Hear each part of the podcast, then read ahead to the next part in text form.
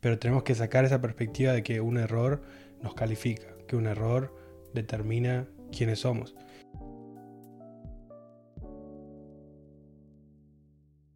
Nueva semana.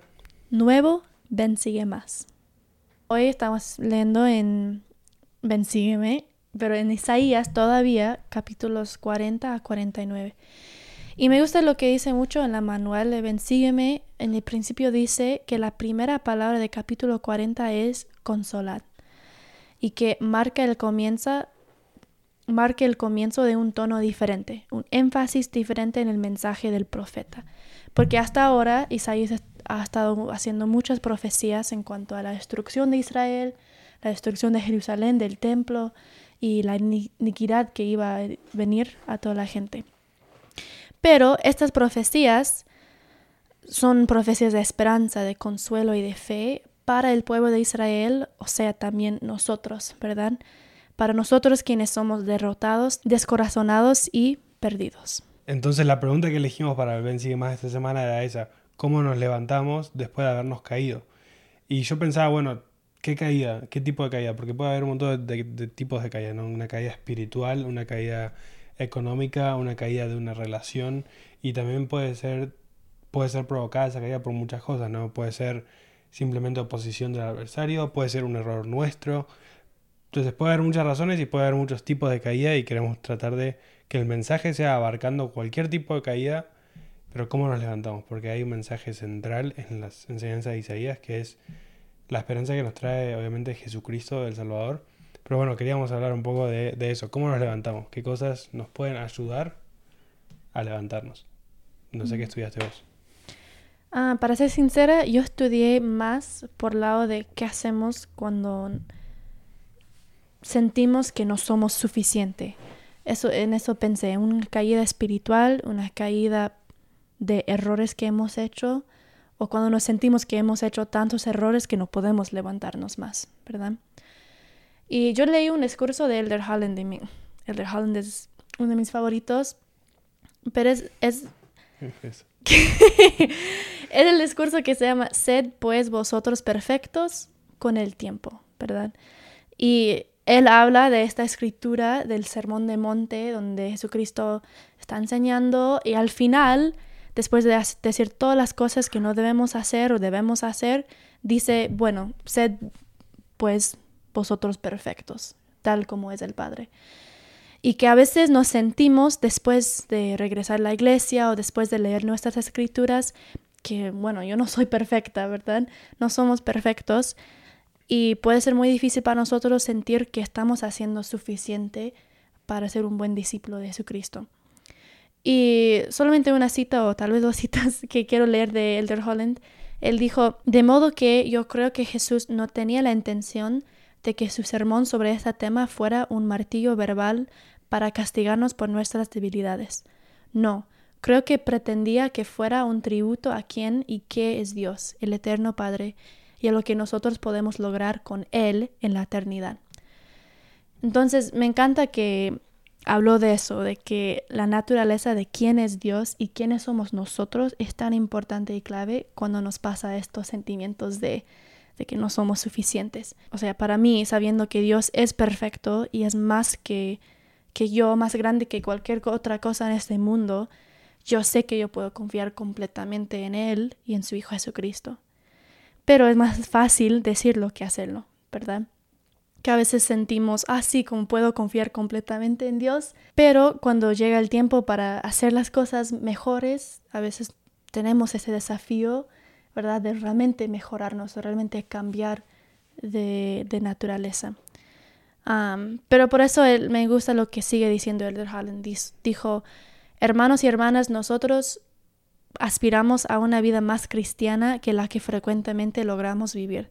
Si admitimos con sinceridad que estamos tratando de mejorar, no somos hipócritas, somos humanos. Y eh, creo que es importante reconocer que vivimos en un mundo mortal, un mundo que donde somos humanos solamente, ¿verdad? No hemos llegado aún a nuestra potencial eterna, que tenemos la potencial de ser perfecto, de tener la felicidad, pero en este mundo ahora hay muchas cosas que tal vez impiden esta felicidad o hay muchas decisiones que tal vez hacemos simplemente porque somos humanos. Creo que es importante recordar eso, que tenemos la potencial y ese potencial nunca va a cambiar y Dios nunca va a cambiar tampoco. Pero podemos confiar completamente en Él, um, aun en los tiempos que tal vez no lo hacemos tan bien. Mm, totalmente. Creo que es importante también reconocer que, tomando un poco lo que decías, que no es tan mal estar mal. Porque estamos ahora en un mundo caído, como mencionabas, y las pruebas son parte de casi del día a día que nosotros tenemos. Entonces a veces no está mal estar mal. A veces pensamos que sí o sí eh, un error o, es un fracaso totalmente. Y en realidad muchas veces los fracasos o los errores son cosas que nos pueden ayudar en el camino para llegar al éxito o llegar a lo que queramos llegar a nuestras metas.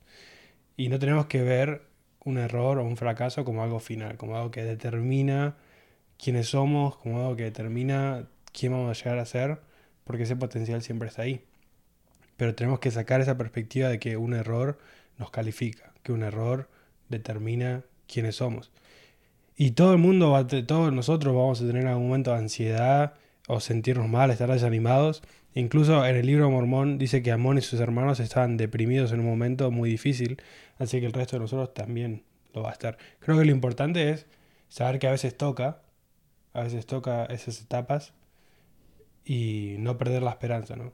Creer que los milagros existen, pero si los milagros no vienen inmediatamente, plenamente o en el momento que nosotros lo esperábamos, seguir el ejemplo de Jesucristo. Si la amarga copa no pasa en nosotros, bueno, hay que tomarla y esperar que cosas mejores vengan en el futuro.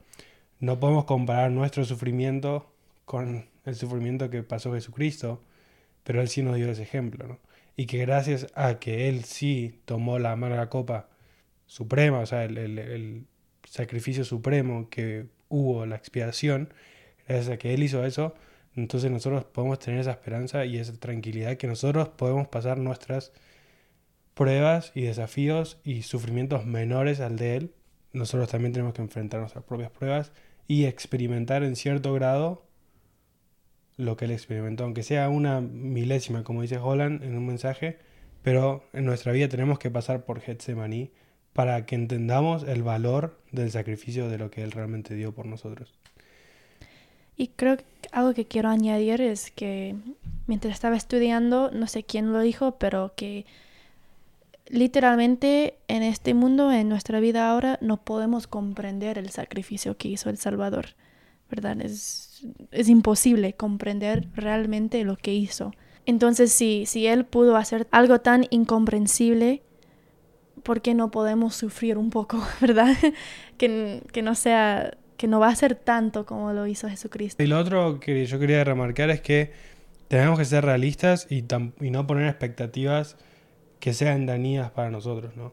Como digo, a veces toca estar mal y eso no debería ser algo que nos califica o que determina quiénes somos, pero tomarnos el tiempo para salir de eso, para cuidarnos y para sanar. Elder Holland dice en un mensaje, si no nos tomamos el tiempo para cuidarnos, lo más seguro es que después lo tomaremos cuando estemos enfermos.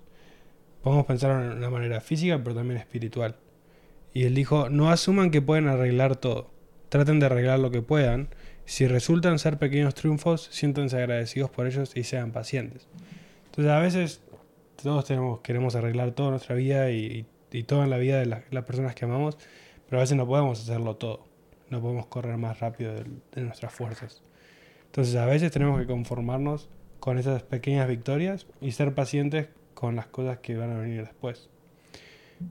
Y algo que yo quería agregar que, que siento mucho, que, es, que he visto mucho en mi vida y, y por las cosas que veo a mi alrededor sé que pasa mucho, es la tan fuerte autocrítica que hacemos en nosotros mismos.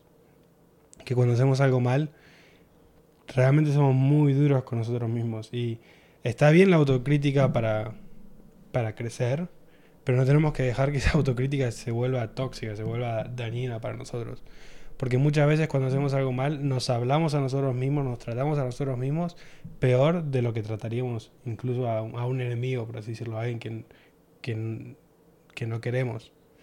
Si, una, si un amigo viene a nosotros y nos dice, hice tal cosa, y me pasó tal cosa, algo malo, o algún error, probablemente nosotros lo alientaríamos y lo trataríamos bien y le diríamos que puede salir de eso, que, que puede ser mejor, que todo va a estar bien.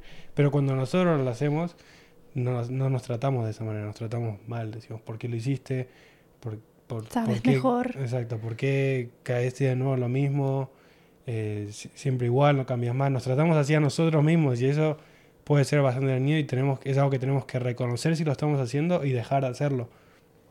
Porque no es la manera que Dios quiere que nosotros nos tratemos a nosotros mismos y a nadie.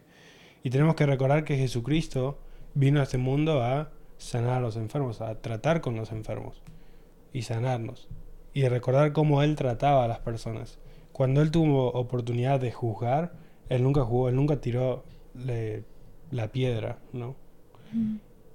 Hay que recordar que Él no tenía tolerancia por el pecado y nosotros tampoco tendríamos que tenerla. Pero también tenemos que recordar cómo Él trataba a las personas. Eran dos cosas diferentes. Y así como Él trataba a las personas, nosotros tenemos que tratar a a las personas, a nuestro prójimo y también a nosotros mismos. Porque el, el mandamiento dice, ama a tu prójimo como a ti mismo. En otras palabras, ama a tu prójimo, pero también amate a, a ti mismo. Y creo que junto a eso debemos tener paciencia. Siempre cuando hablamos de la paciencia, siento que a veces hablamos mucho de tener paciencia con otras personas, pero siempre debemos tener paciencia con el plan de Dios, ¿verdad? Y el plan que Dios tiene para nosotros también.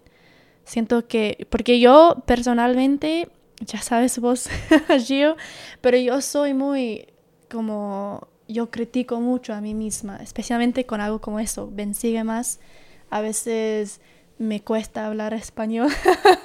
o sea, no me cuesta, pero a veces hago, como, hago pequeños errores y después pienso, ah, no puedo, no, como no debo estar haciendo eso, me van a burlar. Am, cuando realmente no es así, ¿verdad? Que Dios quiere que, que podamos hacer errores, no porque quiere que podemos, podamos hacer errores para que podamos crecer, para que podamos un día llegar a ese potencial. Y creo que debemos tener paciencia con nosotros mismos y paciencia con el plan que Dios tiene para cada uno de nosotros. No, exactamente. Él, él sabe que vamos a cometer errores. Ujú. Nosotros no debemos entrar en la autocomplacencia y decir, bueno, no pasa nada, voy a hacer todo lo... Claro. No debemos entrar en eso, pero también tampoco tenemos que ir a otro extremo de, de ser duros con nosotros mismos en todo lo que hacemos, sino dejar las cosas que son del pasado en el pasado, arreglar lo que tenemos que arreglar y seguir adelante, pero siempre con esa sensación de, de ser positivo, ¿no? Y no ser negativo, no ser pesimista, tratar de tener una buena autoestima, una buena salud mental, porque es- eso, eso es muy importante. Y yo lo que quería mencionar en cuanto a eso nomás, y mi última, mi última cita de Elder Holland, de hecho, es acerca del amor de Dios y la expiación de Jesucristo, porque como él sabía que nosotros íbamos a tener estas dificultades, estos, estos errores en nuestras vidas, estos altibajos, él mandó a Jesucristo, como dijimos, para que haga la expiación por nosotros. Y ese fue el mayor, la mayor demostración de amor de parte del Padre y de parte del Hijo de Jesucristo. Y él dijo, ese amor nunca cambia. Está ahí para ti cuando estás triste o feliz, desanimado o esperanzado. El amor de Dios está ahí para ti sin importar si sientes que lo mereces o no. Sin importar si sientes que lo mereces o no. Simplemente siempre está ahí. Y me parece que eso es una de las cosas más importantes de recordar cuando hemos caído, cuando sentimos que estamos en un lugar del cual no podemos salir, que el amor de Dios es una constante, no es una variable en nuestra vida. Mm. Que nosotros lo podamos percibir o que nosotros nuestra actitud hacia ese amor sea como sea, eso puede ser una variable, pero el amor siempre va a estar ahí, una constante en nuestra vida.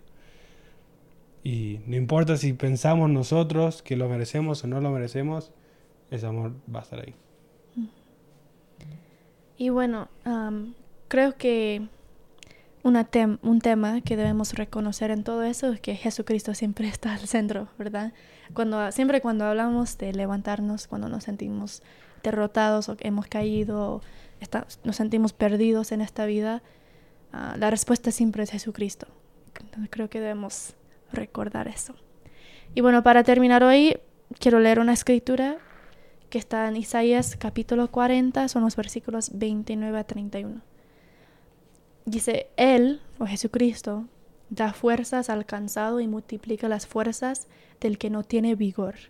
Los muchachos se fatigan y se cansan, los jóvenes ciertamente caen, pero los que esperan en Jehová tendrán nuevas fuerzas, levantarán las alas como águilas, correrán y no se cansarán, caminarán y no se fatigarán.